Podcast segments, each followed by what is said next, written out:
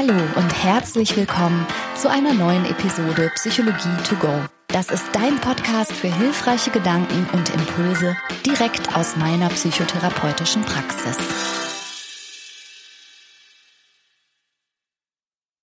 Hallo und herzlich willkommen. Eine weitere Mini-Episode Psychologie to go unter dem Motto Zwischen den Jahren, zwischen die Ohren. Mein Mann Christian und ich beantworten hier kurz und knackig, wenn wir können, Fragen, die ihr uns per Sprachnachricht zugeschickt habt. Das könnt ihr immer noch machen unter www.franka-cheruti.de. Jetzt finden wir nur nicht so richtig ein Ende, Christian, stimmt's? Hallo Christian. Hallo Schönheit. Wir haben jedenfalls noch sehr viele Fragen übrig. Da müssen wir mal gucken, wie wir damit verfahren.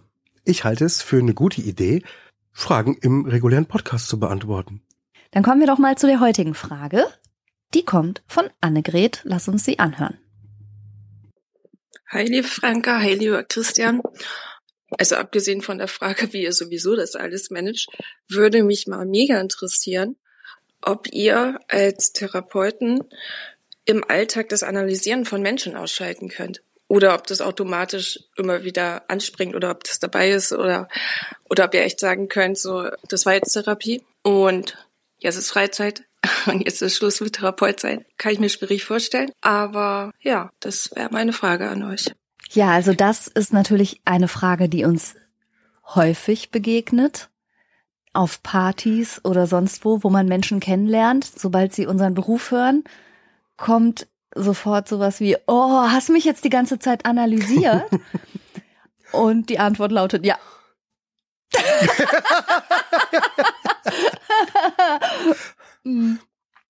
Also tatsächlich werden wir das recht häufig gefragt. Die Antwort ist gar nicht mal so einfach. Wenn man ehrlich sein will, ist es, glaube ich, gar nicht so leicht zu beantworten.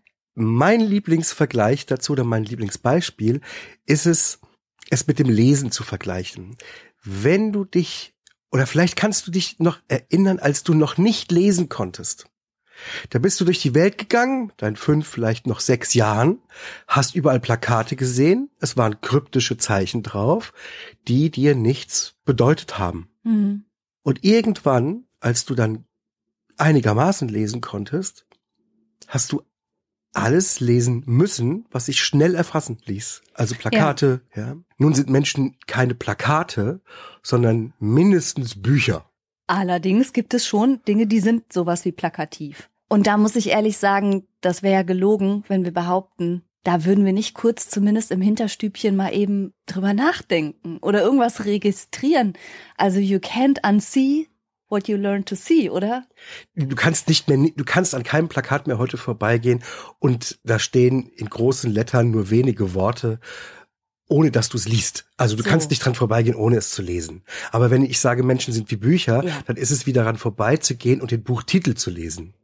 Und da steht ein Buch, da steht drauf, Stolz und Vorurteil. Mhm. Und du weißt gar nichts. Du weißt nicht, was da drin steht. Also ich weiß zufällig, was in dem Buch Ach steht. ja, natürlich. Wer hätte es nicht gelesen? Aber ja, nein, ich weiß schon, was du meinst. Wahrscheinlich im Vergleich zu anderen Menschen bekommen wir einen Eindruck. Wir bilden uns aber nicht ein, dadurch jetzt alles über irgendeine Person zu wissen. Nein, wir können vielleicht so ein bisschen äh, oder wir können relativ zügig beurteilen, ist es ein Sachbuch, ist es ein Roman, ist es ein Gedichtbändchen? So eine ganz grobe Einteilung sozusagen machen. Wir wissen aber nicht, was wirklich drin steht. Wir wissen natürlich nichts über die Biografie von Menschen. Wir wissen nichts über die tieferen Beweggründe und sowas. Das geht nicht. Wahrscheinlich ist es bei uns so ähnlich wie bei allen Menschen. Also das menschliche Gehirn funktioniert ja nun mal so, dass es auch mit Schubladen arbeitet und dass man sich einen Eindruck von einer Person verschafft über das Auftreten, wie die Person spricht, aber auch wie sie gekleidet ist. Es gibt bestimmte Hinweisreize wie Schmuck oder Tattoos, Zahnstatus oder die Frisur. Also wir bilden uns, ob wir wollen oder nicht, glaube ich ja relativ schnell ein Urteil über Menschen. Und bei uns ist es vielleicht ein bisschen feingetunter noch. Ja, auf der einen Seite ja und auf der anderen Seite behaupte ich sogar wieder nicht. Viele Menschen behaupten von sich, sie haben eine tolle Menschenkenntnis. Mhm. Und ich gehe sogar so weit und sage, es gibt sowas wie die Menschenkenntnis oder was man darunter versteht. Gibt es mhm. überhaupt so nicht. Doch, ich glaube schon. Also ich glaube schon, dass es sowas wie Menschenkenntnis gibt. Zum Beispiel gibt es doch auch solche, eigentlich, also die laufen jetzt dann landläufig eher so als Zauberkünstler und machen sowas wie Cold Reading. Also die. So Mentalisten. Ja, die können das gut. Die nehmen nur die Hinweisreize, die sie bekommen können. Die gucken sich blitzschnell alles Mögliche an, deine Schuhe, deine Fingernägel, alles Mögliche und leiten daraus bestimmte Dinge über dich ab. Und dann tasten sie sich natürlich vor, stellen dir irgendwelche Statements zur Verfügung, achten auf deine Mimik und so tasten die sich voran. Ich glaube schon, dass Menschen gut in der Lage sind, andere Menschen einzuschätzen und, wenn man so will, zu analysieren, wenn sie es trainieren.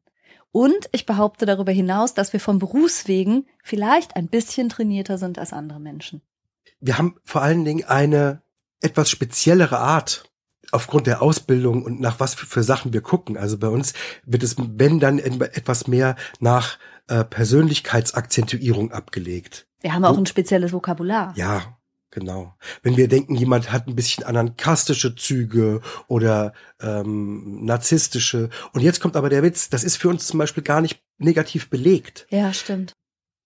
Wir haben, wenn wir etwas sehen, eine Besonderheit im Buchtitel von mir aus, wenn ich so sagen darf, keine innere ablehnende Haltung dazu, sondern mhm. es ist ein Registrieren, ohne dass wir das irgendwie bewerten würden. Und wir kennen letztendlich ja niemanden in unserem Umfeld.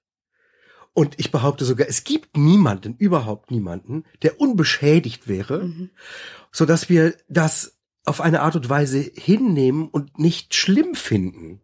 Das passt auch ein bisschen zu der Frage, die uns ja schriftlich erreicht hat, nämlich, wenn wir streiten, ob wir uns mit Diagnosen beschimpfen. Dazu möchte ich sagen, wir beschimpfen uns nicht. Aber schon gar nicht mit Diagnosen, weil, also ich sag mal so, es ist schon so, dass wir bestimmtes Vokabular benutzen, um Dinge zu beschreiben. Einfach, wie, wie könnten wir nicht? Also so wie in jedem Beruf hast du eine bestimmte sprachliche Welt, in der du dich bewegst, aber wir beschimpfen uns nicht gegenseitig damit. Es wäre eher so, dass wir an uns selber etwas bemerken. Ja. Und dann sowas sagen würden wie, also über uns selbst, da fühle ich mich jetzt narzisstisch gekränkt. Ja, so, sowas. sowas kommt vor. Oder? Ja, tatsächlich. So. Aber dass ich dir sagen würde, du bist jetzt narzisstisch gekränkt, das sowas passiert nicht. Ich würde es ja noch nicht mal als Beleidigung auffassen. Ja, aber ich würde es dir auch nicht so überstülpen. Das will ich nur laut denken. Nein, du würdest es mir zur Verfügung stellen. Mein Eindruck ja. ist. also wir streiten prinzipiell nicht, wir stellen uns nur verschiedene Wahrnehmungen zur Verfügung. Ja, also, wie, wie kann man jetzt also diese Frage beantworten? Analysieren wir Menschen nicht absichtlich? Nein, und analysieren ist bei weitem zu hoch gegriffen. Ja. Also analysieren in dem Sinne schon mal gerade gar nicht. Nein. Also wirklich davon abgesehen, dass wir beide keine Analytiker sind, wenn man das jetzt im strengen Wortsinn benutzen würde. Es gibt ja Psychoanalytiker. Das sind wir nicht. Aber wirklich für obwohl eine Analyse. Meiner, Entschuldigung, obwohl das in meiner Ausbildung schon schwer in die Richtung ging. Aber für eine Analyse braucht man erstens eine extra Ausbildung, zweitens sehr viel Zeit. Deswegen sind die analytischen Therapien auch auf immer mehr als 100 Stunden ausgelegt. Mhm. Das ist für einen Party-Kontext wirklich äh, bei weitem zu wenig für so eine Analyse. also, falls ihr mal einen Psychiater oder eine Psychotherapeutin auf einer Party trefft, nee, für eine Analyse hat's nicht gereicht. Außerdem tendieren wir dazu, das einfach nicht umsonst zu machen. genau. Ey, sag mal, du bist doch Fliesenleger. Legst du eigentlich in deiner Freizeit im Badezimmer auch immer so Fliesen? Du als Zahnarzt. guckst du den, wie sehr guckst du den Leuten so auf die Zähne? Aber der, guckt, Aber das, der Zahnarzt guckt auf die Zähne. Das ist Ein Fliesenleger so. guckt bestimmt ja. auch auf die Fliesen. Ja, und wenn ich durch die neurologische Ausbildung vor mir jemand läuft, der ein bestimmtes Hinken hat, dann äh, fällt mir Och, auch auf, das ist ein Trend. Dauernd. Also wenn wir irgendwo ja. unterwegs sind und irgendjemand hat ein interessantes Gangbild, dann guckst du den scharf hinterher und dann folgt die Diagnose. Sowas machst du auch, ne? Eine Verdachtsdiagnose. Das ist, ich kann jetzt auch nicht anders. Das passiert automatisch. Ich sehe, welches Bein nicht funktioniert und äh, schließe daraus, wo am ehesten im Gehirn ein Defizit, ein, ein, ein Defekt sein könnte. Ja, okay. Also in gewisser Weise stimmt's halt auch irgendwie doch. Aber die Annegret hat ja nicht nur gefragt, ob wir das analysieren lassen können, sondern auch, ob wir das Therapeut sein lassen können. Gelingt dir das, ja oder nein? Das Therapeut sein kann ich wohl ganz gut lassen. Allerdings manche Erkenntnisse, die ich im Rahmen meiner Tätigkeit gewonnen habe, die kommen natürlich auch in Smalltalk-Gesprächen immer mal raus. Schlimm, ne? Manchmal machen wir so Mom-and-Dad-Gespräche. Ja, aber wir. Mit jungen Kollegen und Kolleginnen? Aber mit dem Gefühl, wir können Menschen auch empowern. Ja. Ja. Und in bester Absicht. Das ist ja auch kein Therapiegespräch, das ist ja ein Coaching. Ja. Kurze, kurze Coaching-Tipps. ja. Und, und dann hat Annegret noch gefragt, wie wir das alles managen. Ja, das haben wir ja in der letzten Folge schon beantwortet. Licht aus. Ja. In Wirklichkeit Also- haben wir hervorragende Mitarbeiter und Mitarbeiterinnen. An der Stelle wirklich einmal ein großes Dankeschön an Saskia, an Mike, an Vincent und Henry. Danke für eure tolle Arbeit. Genau, die müssen auch mal am Ende des Jahres erwähnt werden. Wir managen das alles gar nicht allein.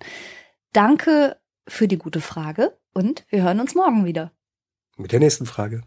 Tschüss. Ciao, ciao.